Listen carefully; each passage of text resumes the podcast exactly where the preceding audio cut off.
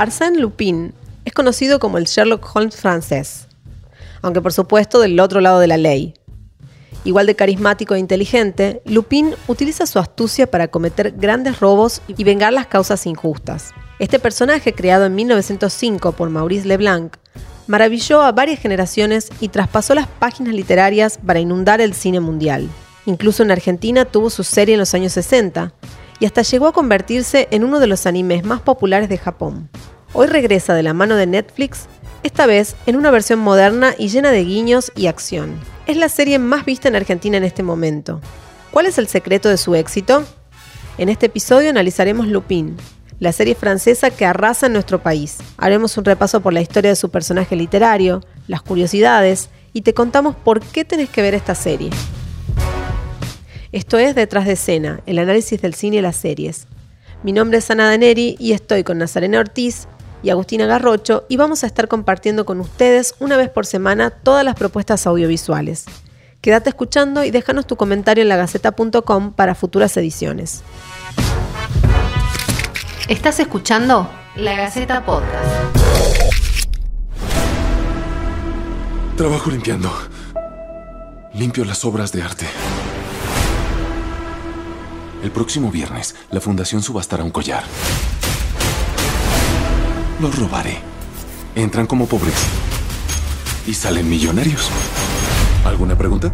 Mientras nos arriesgamos, ¿tú qué estarás haciendo? ¿Quién yo?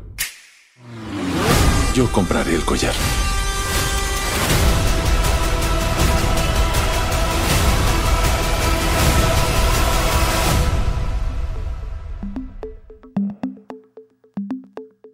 Bienvenidas, chicas. Hola, ¿cómo Otra estás, edición. Ana y NASA? ¿Qué tal? Bueno, hoy tenemos una serie muy buena que creo que nos gustó un montón. Muy Eh, entretenida muy es. entretenida, sobre todo. Y una serie que está dando mucho que hablar en enero, sobre todo ahora que están todos de vacaciones. Estamos, están, digo, de vacaciones, no, no- nosotras no, pero eh, bueno, la gente quiere, quiere ver cosas por streaming, no hay cines todavía. Así que. Pero se aprobó el protocolo ya. se aprobó el Se aprobó protocolo. el protocolo para que Ya próximamente volverá Próximamente cine. volverá, sí, sí. Así que bueno, vamos a estar compartiendo hoy con ustedes eh, la crítica y el análisis que hicimos de esta serie de Lupin. Muy buena, excelente, muy recomendable.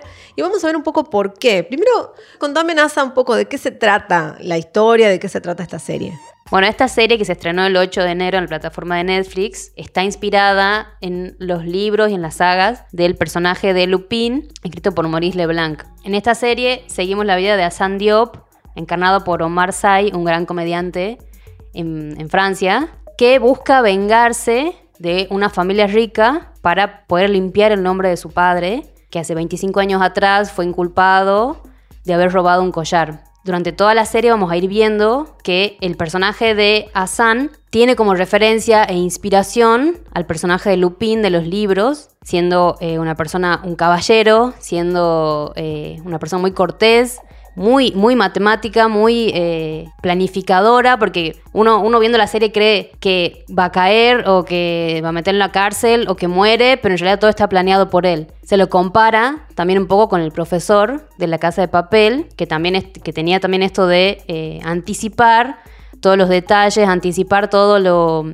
lo que se, lo que podía pasar como malo y ya tenerlo resuelto. Creo que esto, esto es lo que es, muy llamativo de la serie. Y aparte cómo, cómo lo va solucionando y, y los misterios que van pasando, que uno cree que ya perdió él, pero no. Y sabemos que próximamente vendrá una segunda parte, ya que estuvo confirmado que eran 10 episodios, pero se largaron solamente 5 ahora. Bueno, a ver, Lupin eh, nos, surge de eh, esta serie, como ya habías contado, está inspirado en una saga de libros eh, que fue escrito en 1905, o sea, salió por primera vez en realidad la, la saga esta de Maurice Leblanc, que introdujo este personaje que era como una especie, incluso contemporáneo de Sherlock Holmes, y era como una especie de Sherlock Holmes, pero que estaba detrás de la ley, ¿no? Porque, por supuesto, es- se trata de un ladrón, ¿no? Entonces, nada más que un ladrón de guante blanco que no, bueno, los delitos que comete los hace con astucia y no lastima a las personas, sino que tiene como esta versión de Robin Hood,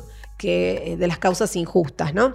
Esta saga de libro, de fue eh, furor atravesó las fronteras de la literatura, por supuesto, y las pantallas del cine, y por supuesto de series y la cultura mundial. Quizás no es tan, tan conocido como Sherlock Holmes, para, para mucha gente quizás sea la primera vez que se contactan con este personaje, pero tiene versiones, sobre todo del, del siglo pasado, ¿no?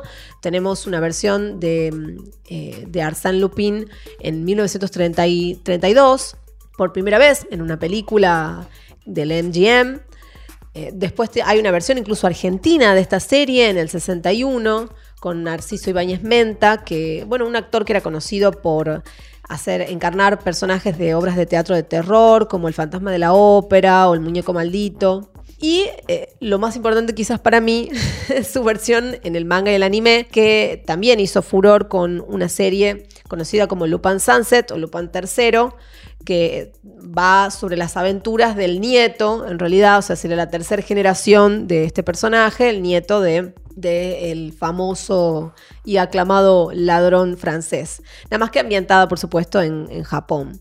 Bueno, esa serie inclusive estuvo saliendo ese manga hasta el 2012, que, terminó su publicación y tiene películas eh, animadas, películas de live action. Inclusive de Lupin también hay un videojuego que se lanzó en el 2007 que, bueno, en el que se enfrenta a su némesis Sherlock Holmes, porque, bueno, todos queríamos ver, era el ladrón versus el, detective, ¿no? Y por último, una película en el año 2004 que pasó un poco sin pena ni gloria, eh, una coproducción británica mm, y francesa que no llegó a estrenarse en, en nuestro país.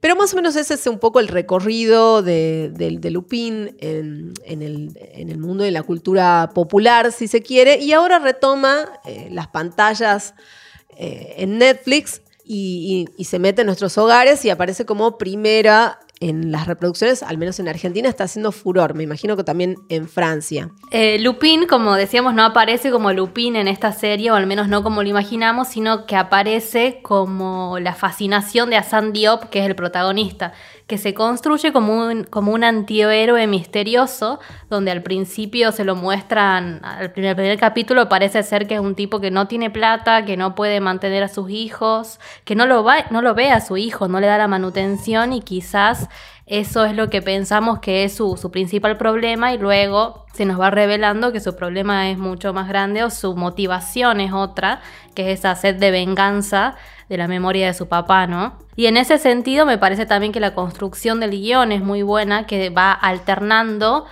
y te va permitiendo como conocer de a poquito qué es lo que le pasa a San Diop y también cuáles son los vínculos que tiene él con los demás personajes de la historia. Incluso, incluso en el primer capítulo uno no, está seguro de quién es, porque primero aparece eh, como un empleado de limpieza en el, Museo del Louvre, después este, lo pintan como que compra droga o pide prestada plata a gente eh, peligrosa y después se lo muestra como un rico, un rico que magnate que va a comprar eh, la joya, o sea, uno ni siquiera está seguro de quién es eh, este personaje y se nos va develando eso también claro, a lo largo de la serie. Se, va revelando que todas esas cosas son herramientas que tiene a Sandiop para llegar a, su objetivo, ¿no? Incluso lo vemos después como como eso, que tiene esas habilidades que son todas en función de, de la venganza. Sí, a mí me parece como muy interesante, digo esto también que lo toma de, eh, del personaje literario como un maestro del disfraz y además que constantemente está citando al libro como fuente de inspiración, como en ese metarrelato constante que hace el guion. Quizás lo encontré un poco inverosímil de ratos, que convenientemente para la trama él sabía o tenía ciertas habilidades. Eh, bueno, después vamos descubriendo que sí recibió educación, que fue bastante buena y va justificando de alguna forma esas habilidades, pero eh, lo encontré como un poco inverosímil. Quizás en el tono en el que está construida la, trama y la historia encaja dentro de todo. Sería como mi única crítica para, para hacerle, ¿no? Claro, es una serie en ese sentido muy poco creíble realmente que nadie lo pueda atrapar y que poniéndose unos anteojos ya pueda despistar a todo el mundo. Pero me parece que en el momento en que empezás a ver la serie tenés que confiar y entregarte a, bueno, este es el código que estamos manejando y, verla y disfrutarla. Entonces, razones para ver esta serie. Cinco por lo menos, denme. Bueno, primero es una serie corta, dentro de todo, esta primera parte. Son 45 minutos cada capítulo y la verdad que uno cuando la ve se la come a la serie, porque tiene una trama muy ágil, no, no, da, no da pie a, tiempos muertos o a, cosas que, quizás no aportan a la trama, sino que va directamente a la construcción del personaje y a la construcción de eh, su plan de venganza y todo está destinado a eso. Entonces me parece que va a ser muy entretenido de ver, muy rápido de ver, porque uno se, se engancha y, y sigue adelante viéndola. Eh, me parece que la serie tiene muy en claro cuál es su fuerte, que es el personaje de Asian Diop, que te permite generar empatía muy, muy rápido, incluso así como es muy fácil odiar al villano, que se muestra como una persona despreciable, con mucha plata, que a cualquier persona que él considere que está por debajo de él lo maltrata, incluso hasta su propia familia se ve que tiene unos vínculos bastante violentos. En segundo lugar, me parece importante destacar eh, la estructura detectivesca, esta estructura de gato y ratón que parece que está el, al protagonista lo están a punto de, de atrapar y finalmente no. Eh, en donde todo parece planificado al estilo, como ya habíamos mencionado, había mencionado en ASA, de la casa de papel, lo cual también agiliza justamente la trama y, y bueno, hace que sea muy interesante y muy entretenida de ver. Claro que si bien es una estructura bastante conocida, te atrapa y no podés dejar de verla. Creo que una tercera razón sería que es una adaptación moderna, está ambientada en, en la actualidad. Justamente me parece verlo a, a, a San con la tecnología al 100%, me parece que le agrega un plus a todo lo que es este personaje ya de por sí. Una cuarta razón es, como ya hemos mencionado hasta el hartazgo desde el principio del podcast, es que está basada justamente en esta saga de libros, bueno, una muy buena saga de libros y por otra parte un personaje eh, magnético, si se quiere, que, que, nos atrapa y nos entretiene y, y bueno, hace que... Eh, quieramos inclusive ir a ver la saga de libros, a leerlos, a buscarlos y las otras adaptaciones que, tuvo Lupin. Bien, entonces concluimos. ¿Vale la pena verla? Sí, es una serie que quizás no sea memorable, pero la verdad que es muy entretenida y que te sentás y la ves de un tirón. Sí, yo coincido totalmente con, con Agustina. Yo literal me senté a verla de un tirón porque no la podía dejar de ver. Era como que necesitaba saber qué pasaba porque siempre quedaba algo abierto en un capítulo. Y es más, quedó abiertísimo el final, pero abiertísimo. Quiero que salga ya una segunda parte, la cual sí está confirmada.